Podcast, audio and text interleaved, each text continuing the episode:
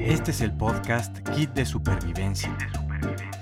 Un paquete de vivencias y herramientas básicas preparado para ti. Quédate con Joana y Lorelei.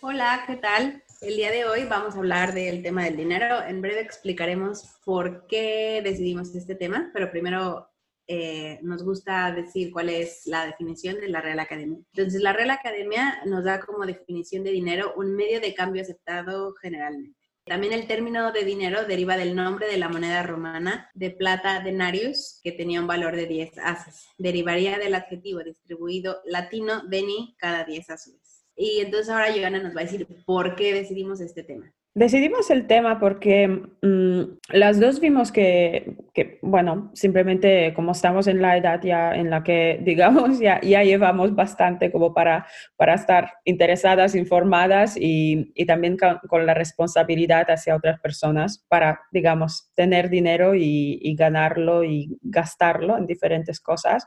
También vemos que el tema en sí es, es muy importante para muchas personas que sufren por él pero no porque el dinero es malo, pero simplemente porque, mm, porque hay, aunque haya mucha información em, en Internet sobre el dinero, no todos tenemos, tenemos los medios, digamos, o, el tiempo o las ganas simplemente de, informarnos bien. Eh, así que en este episodio, sí, queremos simplemente daros un par de herramientas. Mm, primero la información y las herramientas para manejar eh, el dinero mejor.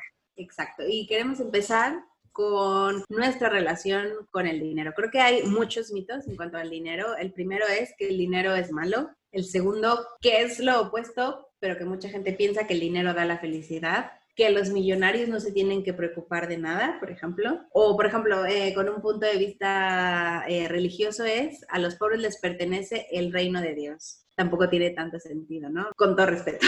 Pero otro mito es que trabajar 24 por 7 te garantiza dinero. Y un, último mito que vimos es que ahorrar todo el dinero te va a dar seguridad. Obviamente sí te va a ayudar, pero que no es lo único, que puedes hacer mucho más con esos ahorros. Sí.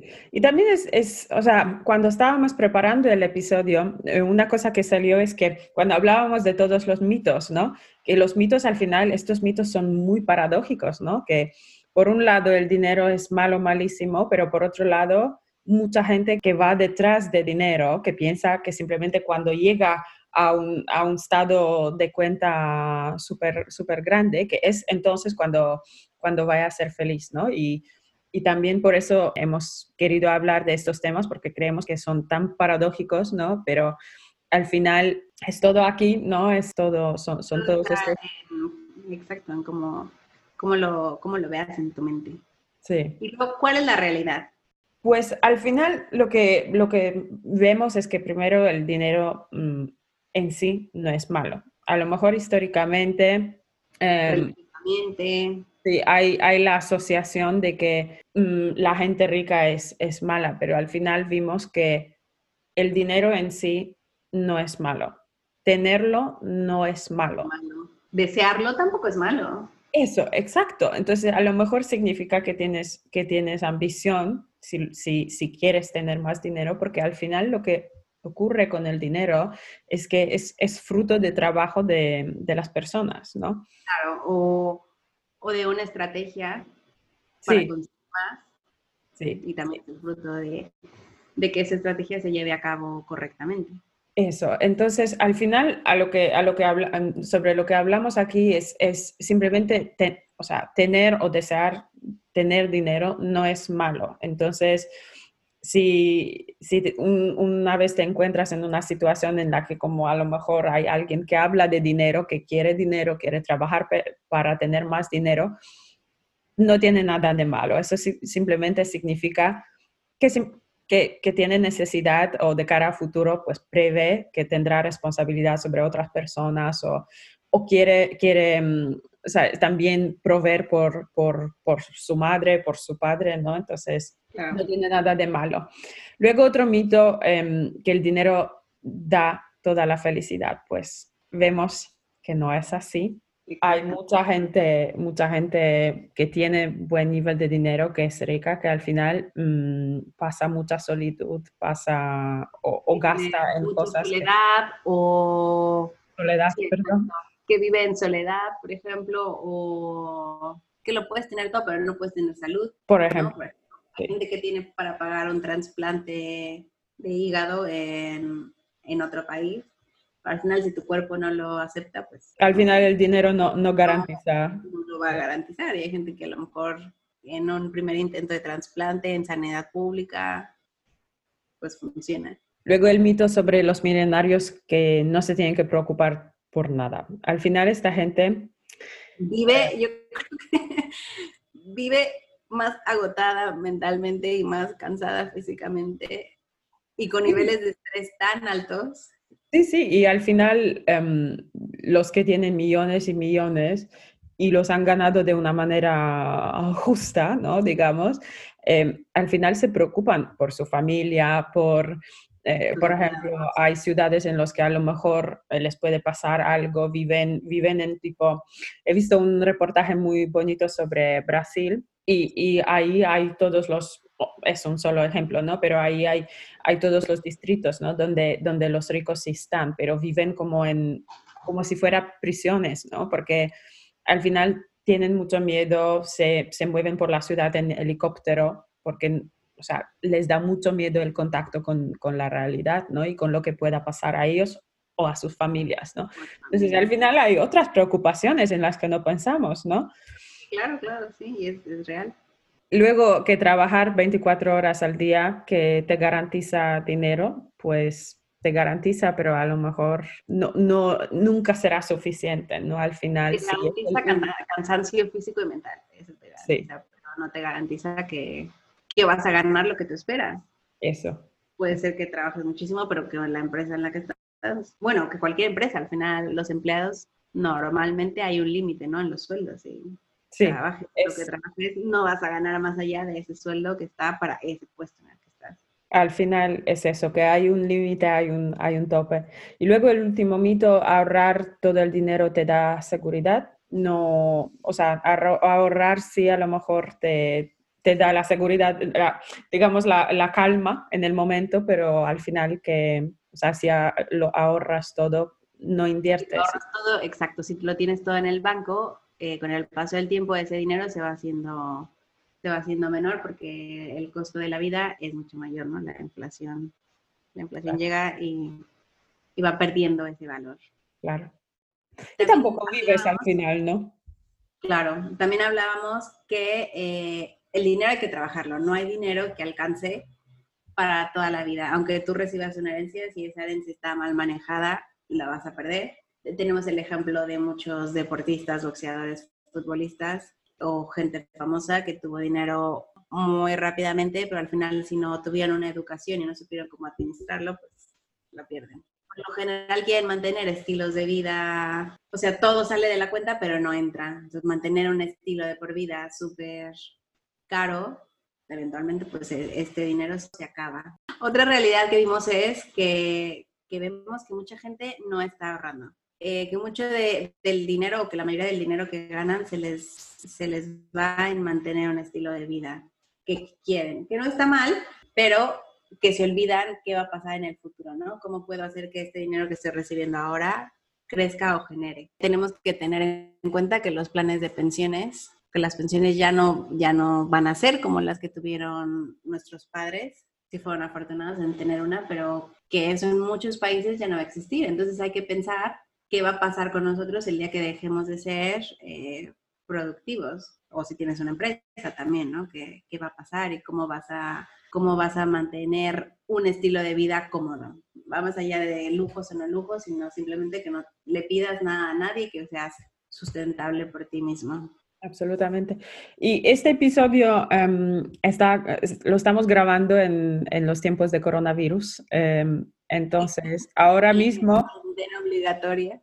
Sí, entonces ahora mismo yo creo que es una situación aún más como amplifica todos los dolores ahora mismo, ¿no? Entonces... Claro, que, llega, mucha gente, claro. Sí, sí, hay muchísima gente que se encuentra, no siempre por su culpa, ¿no? Pero se encuentra en una situación vulnerable y mucho, mucho, mucha vulnerabilidad está vinculada al dinero. O sea, la gente que se queda sin trabajo, al final la preocupación es cómo pago el alquiler, cómo pago el piso, cómo pago la comida, ¿no? Entonces, digamos, por mucho que hay mucha gente que dirá, o sea, hay dinero, esto es para la gente mala, la gente rica está, o sea, poseída por el dinero y es el único dueño. al final... Está blindada tampoco, ¿no? Pero al final, o sea, al final todo, todos lo necesitamos y si entendemos lo que, lo que hacemos con él, si, si tenemos un propósito noble y, somos responsables por, por, la gente que, a la que queremos, pues al final el dinero es, es, un, es un recurso más, ¿no? Claro. Y para esto pues queremos dar unas recomendaciones, cosas que intentamos aplicar, que vamos en vías de, bueno, que ya hacemos de cierto modo, pero seguimos en vías de... Eh, vamos a empezar con el libro, este libro que recomienda Joana. ¿Cómo se llama el libro, Joana? El libro eh, es, se llama Los secretos de la mente millonaria, ¿vale? Y la verdad que a mí o sea, el tema de, la mente y del poder de la mente y de, la relación de, dinero y mente, a mí el tema me, fascina, ¿no? Porque, o sea, no siempre nos damos cuenta de, cuánto la mente nos mantiene y mantiene nuestras decisiones, ¿no? Y en este libro, em, Los secretos de la mente millonaria, el autor eh, T. Harv Eker, lo recomiendo, explica muy bien ah, de cómo funciona la mente en cuanto al dinero. Sí, la mente suele traicionar mucho en, muchos temas, pero eh, en el tema del dinero, sí, a veces yo creo que la mente no ayuda. No, no, no, o sea, y... merecedora de poder tener más o, o de mejorar o etcétera. Y al final, o sea, el autor habla de de, o sea, a mí el, libro me encanta, me vuelve loca. Eh, habla de, de, cómo, por ejemplo, en las situaciones como, por ejemplo, matrimonios, ¿no? El dinero y de cómo pensamos del dinero, pero no lo sabemos siempre articular, ¿no? Cómo eso puede afectar las, nuestras relaciones, como, o sea, también el dinero y la relación que tenemos con el dinero eh, puede afectar, por ejemplo, y llevar a, divorcios, es una de las razones. Eh, a divorcios o, o, a traumas, ¿no? Que muchos padres controlan a sus hijos con el tema del dinero. Sí. Y al final ves, ves las personas que toman las decisiones según cómo, cómo fueron creados, ¿no? Y, y cómo vieron a sus padres, ¿no? Claro. Entonces, en este libro también el, em, el autor explica cómo podemos manejarlo mejor, ¿no? pero primero, cómo nos tenemos que dar cuenta de todas las cosas en la mente eh, que afectan nuestras decisiones, ¿no? Claro. Y entonces, vamos a lo siguiente, que son, tenemos, ¿cuántos pasos tenemos? Tenemos seis pasos para mejorar nuestra relación con el dinero, para cambiar un poco nuestra mentalidad y para saber qué vamos a hacer en el futuro. Entonces, es importante porque hay un plan. Creo que para e, este tema, o en general en muchos, pero en este tema es muy importante tener un plan, un plan actual, un plan a medio, a medio plazo y un plan a largo plazo. Absolutamente. Los pasos nos van a ayudar a, eh, para generar este plan, para crear este plan y tener una estrategia. Sí, y yo creo que también es, es importante afrontarlo, ¿no? Porque muchas veces si, si tenemos la duda mm, en cuanto a, al, al dinero, ¿no? Que nos da miedo mirar nuestro estado de cuenta, a ver, ¿sabes? Entonces, todas estas cosas. Entonces, creo que es, es muy, está muy bien afrontarlo de cara y tener muy, muy buen control, el plan y el control sobre... sobre sí, sí, es real. Eso que dices es súper real, que a veces a todos nos ha pasado. Eso, abrir tu, abrir tu cuenta y decir cuánto me quedan ¿no? Para llegar a fin de mes tengo que sacar de mis ahorros, o hay gente que dice no llego a fin de mes y no tengo ahorros.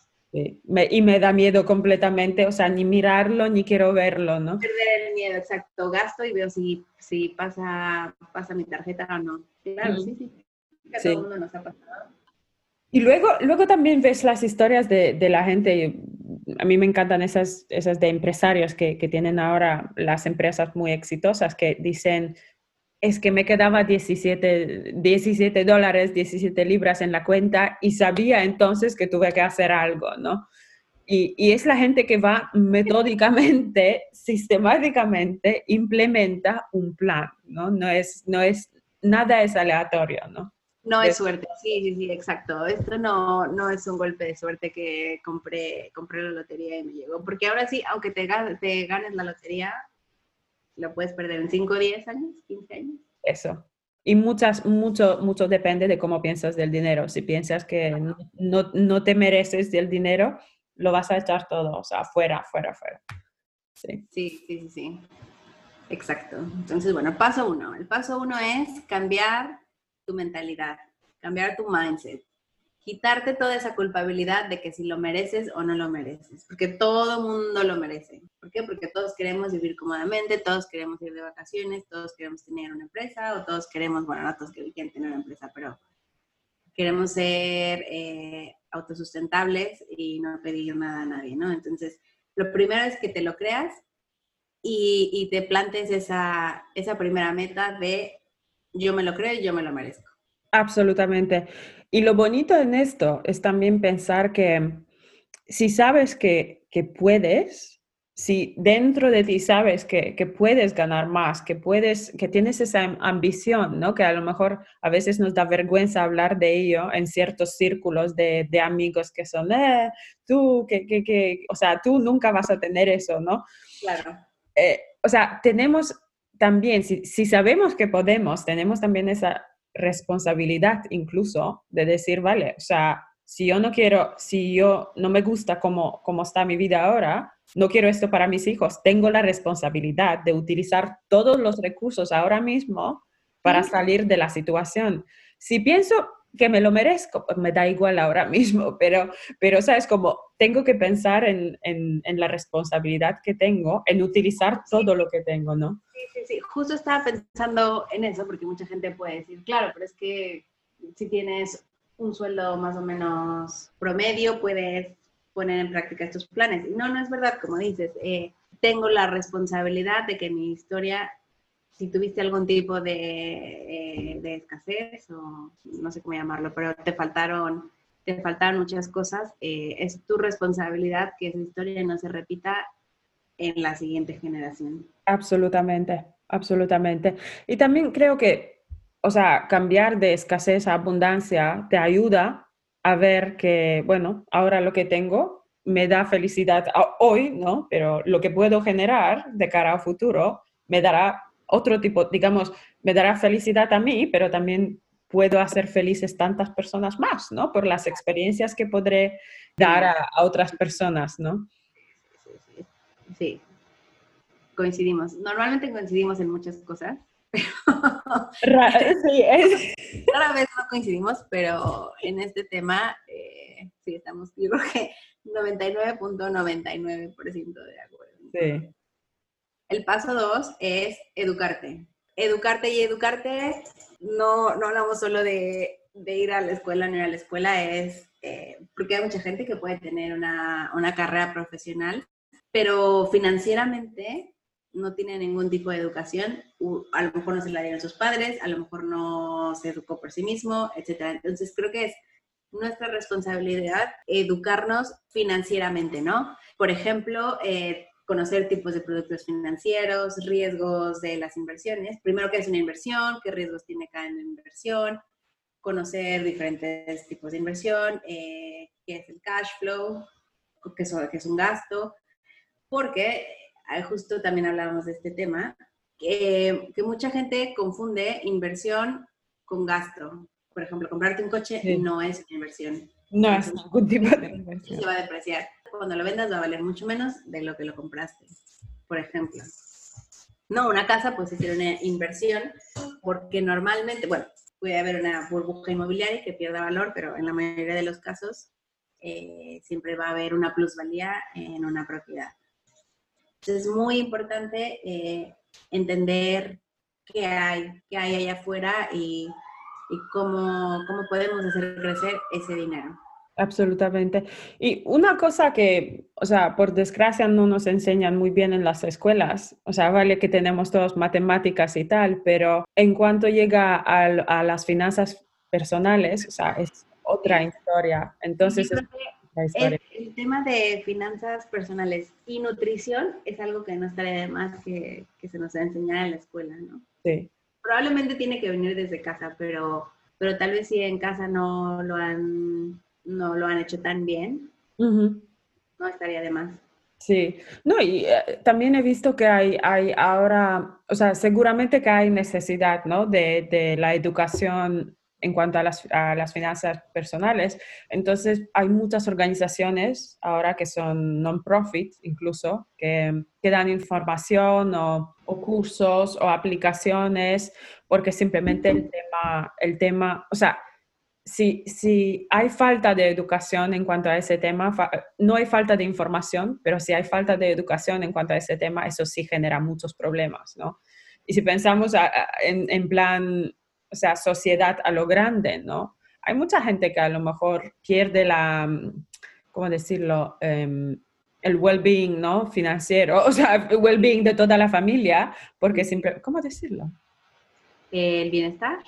Sí, el, o sea, el bienestar de, de, las de la familia entera puede depender de cómo están las finanzas de, de, de la familia, ¿no? Entonces...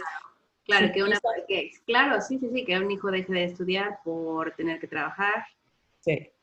Entonces, si, pensándolo como en, en, un, en un esquema un poco más grande, ¿no? Al final puede haber que la sociedad al final sí que pierde porque hay gente que, que sufre por, por ese tema, ¿no? Entonces, es tan importante informarse, educarse y saber exactamente lo que, lo que firma cada uno en cada momento, ¿no? Claro, sí, sí, sí, real. El paso tres, metas reales. No podemos esperar que si nuestro ingreso es de, vamos a decirlo en dólares, para que, para que lleguen más personas, eh, que si nuestro ingreso son mil dólares, eh, vamos a generar 100 mil dólares en un mes invirtiendo no. Tenemos que tener metas reales. Nada es imposible si a lo mejor ese mes invertiste en un billete de la lotería y te lo ganaste, ¿no? Puede ser, pero las posibilidades son, son mínimas. Sí. Entonces, es importante metas reales. Con este ingreso que tengo ahora, ¿cuánto voy a conseguir en cuánto tiempo? Y seguir invirtiendo, invirtiendo para que ese, ese dinero que vamos ganando pues siga creciendo. Absolutamente. Y también, también creo que se puede, o sea, teniendo metas muy reales y conociendo en lo que invierto, lo que gasto, cómo gasto, con dinero de quién, del banco, del mío, ¿no? Evitamos muchos fallos, ¿no? Entonces, ser muy realista, incluso en la lotería, ¿no? Entonces, yo a veces oigo gente que dice, no, es que a ver si gano la lotería. Yo pensando, o sea, la probabilidad es tan baja que realmente la respuesta probablemente es no, ¿no? Pero... O, la siguiente, si gano la lotería, pero ¿juegas? Sí. siempre pregunto esto. Suele pasar. Sí, exacto. Y otro, otro punto en metas reales, ¿no? Que mucha gente piensa que el tarjet, eh, perdón, el dinero en las tarjetas de crédito, ¿no? Que van haciendo, eh, van gastando o piensan que invierten con dinero de tarjeta de crédito que tampoco, porque por ejemplo es un dinero muy caro.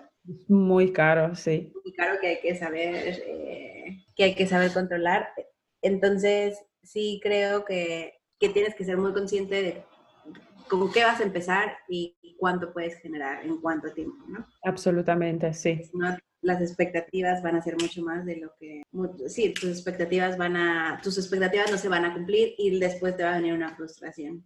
Sí. El paso cuatro es controlar el dinero en diferentes categorías. Esto, creo que este es, este es un tip que aunque puede sonar muy obvio, muchas veces no es tan obvio. No, no, no. Porque hay muchas familias o personas que llegan a fin de mes, que llegan a fin de mes a lo mejor con tarjeta de crédito. Entonces, entonces creo que es importante eh, vivir dentro de nuestras expectativas o dentro de no gastar más allá de lo que ganamos. Pero que si a principio de mes hacemos nuestras cuentas claras, a final de mes no nos tendríamos que, preocupar. Entonces, bueno, el primero es, eh, las categorías son eh, gastos fijos del mes, por ejemplo, renta, comida, transporte, todo, todos esos gastos que tenemos, renta o hipoteca, por ejemplo, todos estos gastos fijos que tenemos y que, que, van a estar ahí. El siguiente es gastos extraordinarios, porque hay que tener un margen. Joana lo decía muy bien hace rato, que es, es tener un margen porque puede haber cualquier imprevisto. Ejemplo, se rompe una tubería de tu casa y tiene que venir un plomero a arreglarla. Suele pasar. Sí. y, dinero hay que, o sea, hay que pagarlo. Al final, ¿qué hace? Claro, exacto. La siguiente categoría es súper importante, que es desarrollo personal. ¿no? Desarrollo personal es educación. Por ejemplo, si quieres estudiar un posgrado, quieres estudiar un curso, una maestría, un máster. O a ir, a ir a cualquier tipo de, de, curso en cuanto a finanzas personales, ¿no? Por ejemplo. Finanzas personales, exacto. O sí, o, por ejemplo, podría ser, desde mi punto de vista, puede ser hasta un curso de cocina, por ejemplo, si te va a ayudar en, el, en tu desarrollo como profesional o como persona, como lo queramos ver, yo creo que también cuenta, ¿no? No necesariamente tiene que ser... Sí, algo aplicado a, a, a lo profesional, ¿no? Estrictamente. Exacto. Exacto. Y eso sí que te da felicidad, yo creo, ¿no? Al final, como que te, te hace como persona. La siguiente categoría la llamamos gastos de felicidad.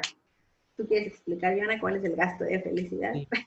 Pues eh, aquí hablamos, porque claro, aquí hablamos de, de un esquema en cuanto a tu salario, ¿no? Te entra al mes y, y al principio de del mes separas, ¿no? En, en estas categorías. Y, y claro, por mucho que queramos no gastar mucho en, en, es lo que llamamos gastos de felicidad, ¿no? que son, son gastos de, digamos, de estilo de vida, ¿no? de cosas pequeñas o más grandes que, que simplemente te hacen felices, ¿no? Te hacen también quién, quién, eres, ¿no?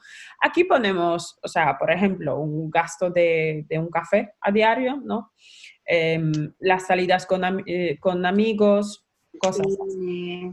Claro. Y al final son cosas en las que, en las que sí queremos, queremos gastar, ¿no? Entonces está bien también poner un, mini presupuesto, ¿no? Al principio de mes para, para tener. Para tener. Que, que, hay que distribuirlo a lo largo del mes. Y segundo, que no nos vamos a quedar encerrados, ¿no?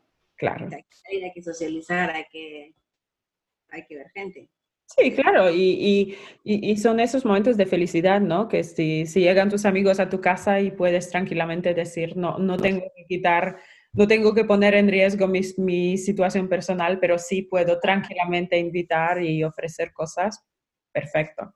Claro. Eh, el siguiente es, es un ahorro para gastos una vez al año, por ejemplo. Es un ahorro que no va a ir a una inversión, van, pueden ser vacaciones, cambiar tu coche, pintar tu casa, no sé, algo, una cantidad de dinero que vas a dedicar a ti, pero que lo deberías de hacer una vez al año o dos veces al año, pero, al final no va a ser una inversión.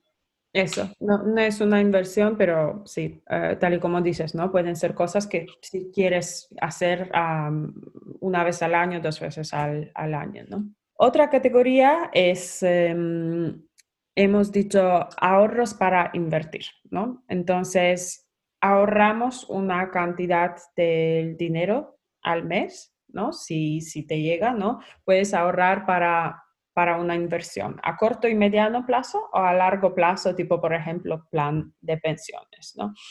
Yo creo que ahora mismo, por lo, menos aquí donde estamos en, en, UK, ¿no? en Gran Bretaña, vemos cada vez mucha más facilidad. Eh, por ejemplo, aplicaciones que crean, crean empresas, no, no crean ya los bancos o, fondos grandes de pensión, pero eh, fondos grandes de inversión, eh, pero empresas nuevas tipo startup que facilitan inversiones, ¿no? Que no tienes que poner una cantidad muy grande de dinero y tampoco el, el coste de, de, la inversión no es tan, tan alto, ¿no? Porque tenemos que pensar siempre que eso, eso tiene su, su coste al mes. Em, así que aquí la idea es que cada mes, como digamos, em, separas un poquito del presupuesto para, para una inversión de cara a futuro o para allá, ¿no? Y, y así haces que el dinero hace, más dinero, ¿no? Que tu, tu dinero empieza a trabajar para ti. Que era lo que mi esposo, mi esposo dice, ¿no? Que, hay que hacer dinero mientras estás dormido. Entonces hay que, eh, hay que buscar algún tipo de inversión, no sé, comprar una segunda propiedad, un fondo, etcétera, eh, capital semilla, que lo veremos más adelante en otros ejemplos, pero, eh, pero sí es importante destinar, pero lo tenemos que pensar en corto, mediano y largo, ¿no? El paso 5 es, en cuanto al ahorro para invertir, piensa cómo crear más. O sea, tienes que decidir, ok, ya, ya tienes, ya tienes, lo vas a decir otra vez en dólares, ya tienes, no sé, 3 mil dólares ahorrados, mil dólares ahorrados, entonces tienes que decidir en qué, cómo. Entonces, no sé, puede ser eh, como decíamos, un fondo de inversión, un plan de pensiones, porque además no tienes que tener, hay que diversificar, esto es muy importante, hay que diversificar. Entonces, pues, no sé, puedes pensar en una segunda propiedad, puedes pensar en un fondo de inversión, en capital semilla, invertir dinero en diferentes aplicaciones, eh, puedes comprar eh, acciones, no sé, es que hay tantos ejemplos. A la vez, esto es parte de donde nos tenemos que educar y entender porque hay tanta oferta que es muy fácil perderte, ¿no? Tienes Absolutamente, sí. entender bien en qué te gustaría y antes de, empezarlo, eh, tenerlo claro. Sí, y entender muy bien cómo, cómo, cuáles son los costes de, de, cada producto ¿no? financiero al mes y el coste que recurre y, y, cómo funciona, ¿no? Si puedes salir, o sea, si es líquido o te tienes que quedar 30 años manteniendo ese, producto, ¿no? Entonces yo creo que es muy importante entender, entender el riesgo por empezar, ¿no? Y no pensar que cada historia que nos cuente alguien que vende ese producto particular, que esta historia es real o, eh, o está basada en, en, la misma cantidad de dinero que la que tenemos nosotros, ¿no?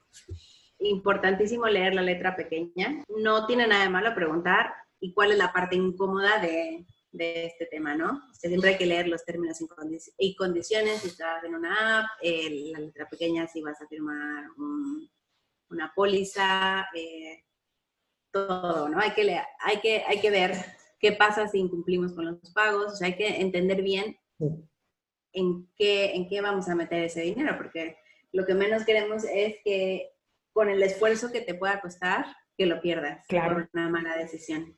Claro, claro. Ahora, otro tip muy importante es revisar en qué gastas. Aquí estábamos hablando de, bueno, a veces nos, nos, puede doler, mirar lo que estábamos diciendo antes, ¿no? Eh, nos puede doler revisar el estado de la cuenta, cada uno sabemos cómo, cómo, sabe esa situación, em, pero aquí lo que, lo que queríamos recomendar de todo el corazón es realmente prestar atención a, tu dinero de manera respetuosa, ¿no? Digamos, o sea, tener el respeto a sí mismo. O sea, si ganas, ¿no? Y luego gastas y piensas, ah, bueno, estos son 10 dólares por aquí por un, no sé, una aplicación tal, una suscripción tal, un gimnasio al que nunca iré. Sí, YouTube Premium, que al final dice son 15, 15 en YouTube Premium, eh, no sé, Netflix, Amazon Prime. Y al final... son 10, 10, son 150 porque estás suscrito a... A tantas cosas que ni utilizas todas, ¿no? Entonces, yo creo que es súper es, importante entender lo que utilizo, lo que no utilizo y tener el respeto a sí mismo de decir, vale, si no lo utilizo, puedo parar, muchas empresas ahora mismo cuando captan tu atención también te dan la posibilidad de salir. No es tan mm, común ahora mantener, o sea, por un año que no puedas salir. Em, de, un, de, una suscripción, por ejemplo, ¿no? Luego, luego por ejemplo, mm, si tienes el objetivo de ahorrar un poquito más o, pasar, mm, no sé, más gasto en, en, un presupuesto de, de, otra categoría que no sean gastos esos de felicidad, puedes ver siempre cuántos cafés te compras a la semana, ¿no? Em, y, a lo mejor ahora mismo ya sabemos es muy fácil gastar online, como en Amazon, one click, ¿no? Al final es, es una facilidad tremenda, pero también lo que hace es que, es que vas dando al clic, ¿no? Y a finales del mes em, ya, ya se te junta, ¿no? Un poquito. Así que, mm, así que es muy importante ver todas las categorías, ¿no? Decía un compañero del trabajo que, no sé, por algo estábamos hablando de lo que habíamos comprado en Amazon, en Amazon, ¿no? Y él decía, no, este mes estoy, bueno, lo dijo en inglés, pero estoy eh, a dieta de Amazon porque ya he gastado tanto. Detox. he gastado tanto que le tuve que poner un alto, entonces este mes no estoy comprando nada. Porque al final revisas y todos los meses compras una, dos, tres, diez, quince cosas, ¿no? De poquito en poquito, pero claro, se hace ese poquito hablamos como las suscripciones, 150, no sé, 100 en suscripciones, 150 en Amazon, en tonterías. Y, y por mucho que tengas el hábito de, de revisar tu estado de, la cuenta, ¿no? Yo, por ejemplo, lo, reviso cada mes y, y, me gusta también mirar eh, en qué he gastado, ¿no? Entonces, al final, a lo mejor si es 9,99, 7,99 por la suscripción, vas a decir, ah, bueno, pues poco, ¿no? Si son tres dígitos de 157, pues ya, te, ya, ya captará tu atención, ¿no? Pero como son importes tan chiquititos, ¿no? A lo mejor, pues pasan, ¿no? desapercibidos, ¿no? Entonces yo creo que es, es, muy importante realmente tener, tener control en cuanto a eso, porque si controlas, tienes la información de qué haces realmente. Exacto pues entonces sí que puedes tomar otras decisiones y poner otras metas más ambiciosas en cuanto a lo que puedes hacer con tu dinero, ¿no? Sí, exacto. Además, yo creo que eh, ya existen muchos bancos online que te permiten categorizar tu dinero y ponerlo en grupos. Yo utilizo Revolut y puedes crear como, como grupos o categorías. Entonces, sí, yo creo que es importante y no hablo solo para gente que trabaja en una empresa, sino también gente que recibe los freelance, también cuando reciben un pago, decir esto, esto va para diferentes grupos. Algo que, que quería mencionar es que mucha gente, bueno, no mucha gente, la gente que, que, es independiente, que trabaja por cuenta propia, que es freelance, es importante que manejen un flujo de efectivo eh, por separado, porque pueden tener meses que tienen proyectos muy buenos y eh, al siguiente mes no tienen casi proyectos. Entonces tienen que irse manteniendo a flote. Yo creo que un grave error que hemos visto que comete nuestra generación y la generación abajo es, bueno, es que nosotros estamos en un, en teoría somos millennials, pero somos de los millennials del ya mayorcitos, sí. sí, los mayorcitos.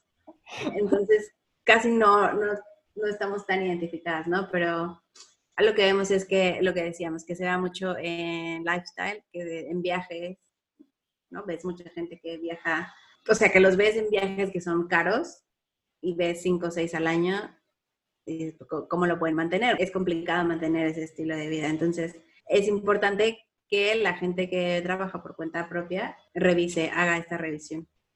Sí.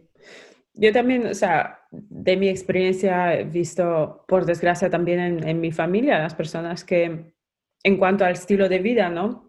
Em, como que quieren mantener el estilo de vida porque, o sea, ya me percibe la gente que yo soy la persona que, que hace un viaje exótico al, al, año o a cada, cada trimestre, ¿no?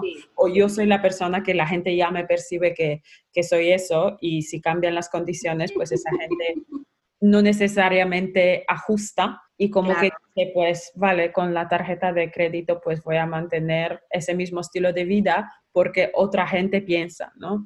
Y a mí siempre me duele eso de, de, pues eso, tengo que hacer algo porque la gente, o sea, hay gente por ahí que me mira y que piensa que, que, que tengo que, ¿no? Y al final es, es cosa tan personal. sí, claro, claro, sí, caras ves de cuentas de banco, pues no sé. Tenemos que, de verdad, o sea, tenemos que... La palabra, clave que dijiste es ajuste, ajustar. Ajustarse, ajustarse a la realidad que estás viviendo en cada momento. Sí. Sí, sí, y sabes, o sea, si, si hay que cambiar, hay que mejorarla, perfecto, pero nunca hacer nada para satisfacer a, a los demás, ¿no? Si mientras tanto sufres tú, sufre tu mente y sufren tus hijos a lo mejor también, ¿no?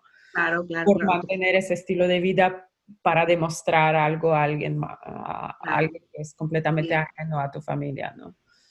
Sí, sí, sí. Y bueno, ya que tocamos el, último paso, que era revisar, el otro, otra, otros temas que queríamos comentar era, bueno, no, otros, dentro del mismo tema queríamos hablar sobre anécdotas, ¿no? Tenemos... Sí, siempre nos hace mucha gracia claro. intercambiar anécdotas, porque claro, son cosas que hemos vivido en, en diferentes países, ¿no? Claro. Eh, la primera es, eh, Joana, cuando fue estudiante, trabajó en un casino, entonces Joana nos va, va a contar cuál fue su, su, perspectiva, cómo lo vivió. Pues, eh, o sea, es una anécdota realmente, eran cuatro meses de anécdotas cada día. Em, era un casino en Estados Unidos, ¿no? Que yo quería tener dinero para otras cosas en mi vida, para unos viajes y una estancia en otro país, ¿no? Entonces me fui a Estados Unidos a trabajar un verano y la verdad que me encantó trabajar con dinero, ¿no? Porque, no sé, me gusta el toque de dólares, no sé, pero em, realmente era muy triste ver a las personas que era un casino, o sea, imaginaros, era un casino en... ¿En qué ciudad fue? en West Virginia. Em, me encantó la experiencia porque conocí a muchas personas muy divertidas de, que trabajaban conmigo y tal, pero eh, bueno, mi tarea era cuando la gente iba a, gastar dinero, ¿no? A ponerlo en las máquinas, em, por ejemplo, venían con un billete de 100 dólares, entonces nosotros cambiábamos 10 por 20 y tal, ¿no?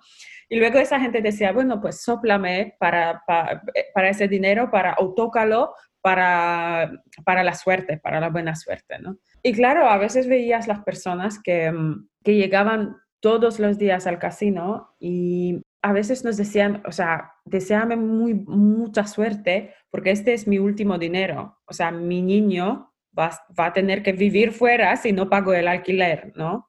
Entonces, estoy arriesgando dinero ahora mismo, ¿no? Y tú dices, madre mía, por favor, a casa, ¿no? No me lo cuentes. no, porque al final te da como una cosa como decir, Sí. ¿Y qué pasa si pierdes? sí, yo creo que te sientes como culpable porque al final estás siendo parte de ese sistema, ¿no? De... Sí, sí, sí, eres parte de una cosa que al final yo vivo de si esta gente viene y juega. Claro, exacto, sí, porque el, eh, la, la, ganancia del casino es que la gente pierda, ¿no? Unos cuantos van ganando pero si todos ganan, pues entonces no, no hay. Es que, es que. No, porque no se puede mantener. Exacto. Entonces, era, era una experiencia que te da mucho a pensar, ¿no? Te dejó marcada, claro. Y además, yo creo que al vivirlo tan joven, te, te deja marcado y te pone a pensar. Sí, sí, sí. Te pone mucho a pensar y también ves la gente muy generosa, ¿no? Que al final nos dan propinas y, pero claro, luego ves mucha gente como muy desesperada que al final gasta tiempo. No, yo, yo siempre lo pienso, o sea, vale, si, si yo gasto tiempo en, en y mi energía en, en ganar dinero de, de, algo, ¿no? O sea, creando cosas y tal, pues al final esta gente venía con, con la esperanza, ¿no? De, de, decir, vale, aquí gasto mi energía y gasto mi, y mi tiempo, que la probabilidad de que ganen o sea, no es 50-50. O sea, entonces, luego ves y es como, eh, da mucha tristeza, ¿no? O sea, cuando ves ya... Yo creo que no son lugares muy tristes. Sí, sí, sí, sí. O los lugares de...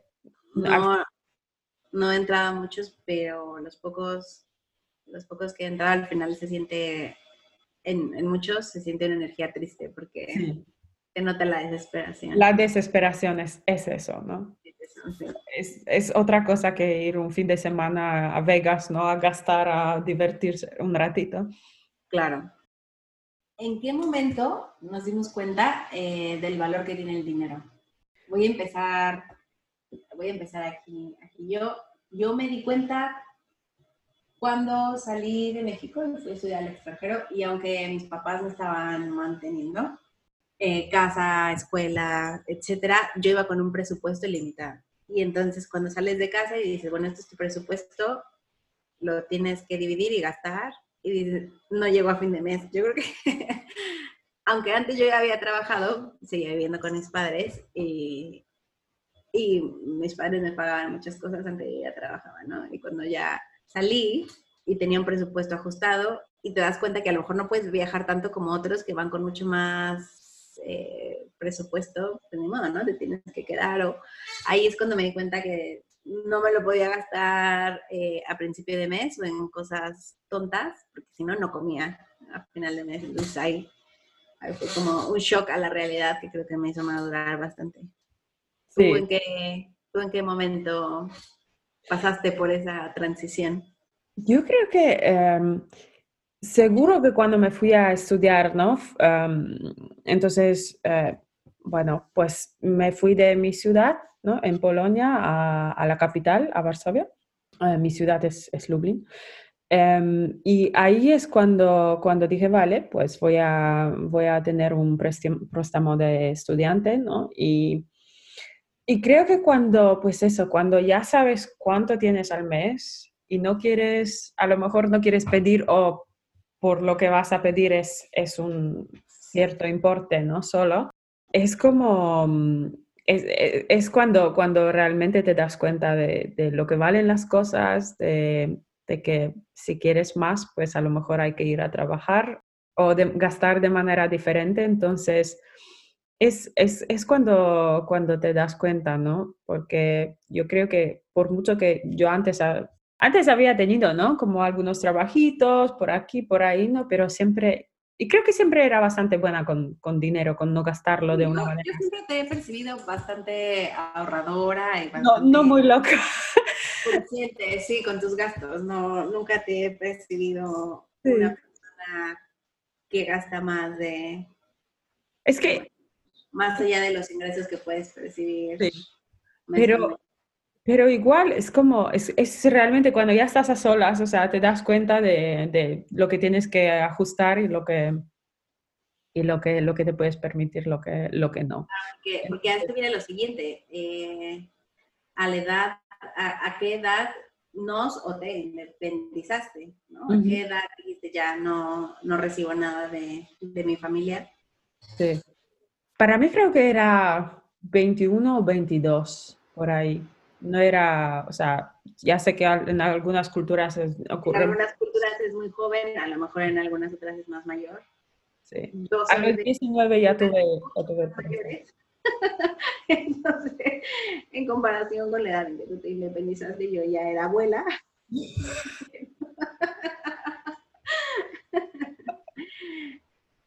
sí, bueno, y al final eh, me independicé cuando... ¿Tú? Eso cuando yo me independicé a los 20, bueno, me casé a los 26, eh, pero tuve que esperar a que, o sea, me independicé de mi familia a los 26 años, pero tuve que esperar a, que saliera mi, permiso de trabajo. Entonces tuve que estar unos meses entre que mis papás me, me mandaban algo de dinero para tener para mis dulces, para mi, mi presupuesto de la felicidad y que y él se hacía cargo de, de los gastos, ¿no? Entonces, bueno, y también mis dulces. pero sí, pero ya a los 27 ya, de hecho, ya a los 27 dije, no, ya, eh, ya les dije a mis papás que, que ya era independiente y ya tenía trabajo, entonces ya compartía gastos con mi esposo. Claro, claro, claro. Pero sí, ya mucho más abuela. Y ya como los pasados los 30 fue cuando, o sea, cuando llegas a los 30 y dices, tengo que pensar en el futuro, ¿no? ¿Cuántos años activos me quedan? ¿Y qué va a pasar el día que me retire? Si un día tengo una empresa, ¿no? Que está en nuestros planes, siempre hablamos de, de estos temas. Eh, ¿Qué va a pasar, no? No vamos a ser 100% activos hasta que nos moramos y también merecemos eventualmente descansar un poco. Entonces, sí. entonces, ya a partir de los 30 que no, ya tengo que ser muy consciente. Cuando nos mudamos a Reino Unido, sí, la verdad que sí fue un par de aguas en decir, quiero ahorrar mucho más, quiero, quiero invertir, quiero, quiero hacer cosas diferentes. Sí, no, y, y, luego aquí, o sea, yo creo que es, es un país o sea, donde, donde hay tanta posibilidad, ¿no? En cuanto a... Londres como tal, un país que te da mucha... Tenemos que ver qué va a pasar con todo el tema del coronavirus, etcétera, pero, pero sí, es una ciudad que, que da mucha oferta. Y también como si tú quieres abrir una empresa, también Reino Unido te da muchísimas facilidades. Sí. Y, y, hay, hay acceso, ¿no? Al final hay acceso a, empezando por, por las, las, tarjetas, los bancos, ¿no? Y mucha información, mucha más, sí, creo que también mucha más transparencia, ¿no? En cuanto a, a la información que te dan, ¿no? Porque yo creo que antes en Polonia, por ejemplo, o sea, en años 90, ¿no? Era muy típico que un contrato, por ejemplo, cuando tú tenías un contrato con, con, el banco sobre algo, ¿no? Era todo como muy críptico, muy así eh, complicado, ¿no? Y, y, al final, o sea, también lo que consiguen las instituciones, ¿no? Que protegen el consumidor, ¿no? Y que también se ha visto crisis ¿no? Por ejemplo, crisis de 2008-2009, ¿no? Que al final eran muchos consumidores que no entendían lo que, lo que firmaban, ¿no? O, gente que invertía sin entender el, riesgo exactamente, ¿no? Entonces se, ha visto que, que, sí que hay que estar muy informado y también que, que, las instituciones protejan al consumidor, que no siempre va a tener 100% de información. Sí, que el gobierno, que el gobierno proteja al consumidor. Eso es súper importante. Bueno, y por último, queremos cerrar, dar nuestra conclusión, el pequeño resumen de todos los pasos. El primero es cambiar la mentalidad. Siempre. Siempre. siempre empezando pues, por el mindset, por la, por la mente, porque ahí es, es donde, donde habrá el control ¿no? de, de, tus, de tus planes y de acciones. El segundo, que también siempre estamos de acuerdo, es educarte. No está de más, nunca está de más tener más información que menos, ¿no? El tercero es leer la letra pequeña, eso es básico. Eh, pensar en el futuro. Y ajustar presupuestos y inversiones en cuanto a eso.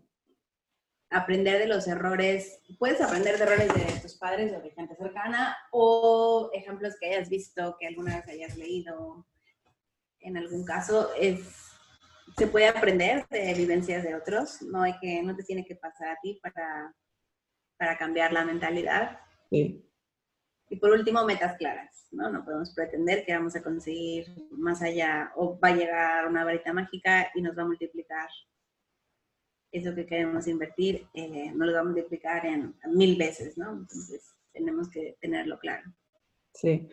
Y creo que, o sea, lo que ya lo que habíamos hablado, o sea, nunca, nunca pienses que, que no te mereces dinero, crear dinero, ganar dinero, ¿no? Y también, o sea, gasta de, de, de, manera razonable, ¿no? Consciente. Sí, consciente, sí. Si, si puedes gastar a lo loco, perfecto, enhorabuena, pero al final 95% de la, de, de, de, la sociedad a lo mejor no, no está en esa situación, entonces creo que es importante pues simplemente ser consciente de, de, lo que hace cada uno, ¿no?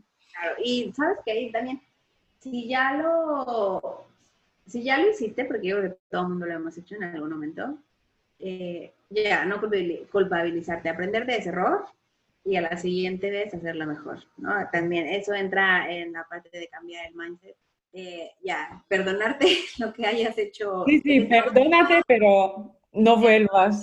Pero en este es como, ya, pasó lo siguiente, no, no estarle dando vueltas a si pude haber hecho y no hice, si recibí un bono, si lo que sea, no, ya. No lo, en su momento no lo invertiste, no lo usaste, lo que sea, ya. Siguiente. Totalmente, totalmente. Pues nada, eh, muchas pues gracias. Muchas gracias por escucharnos. Con esto nos despedimos. Esperemos que, que hayáis disfrutado y, eh, del episodio y que ah, lo hayáis em, encontrado útil.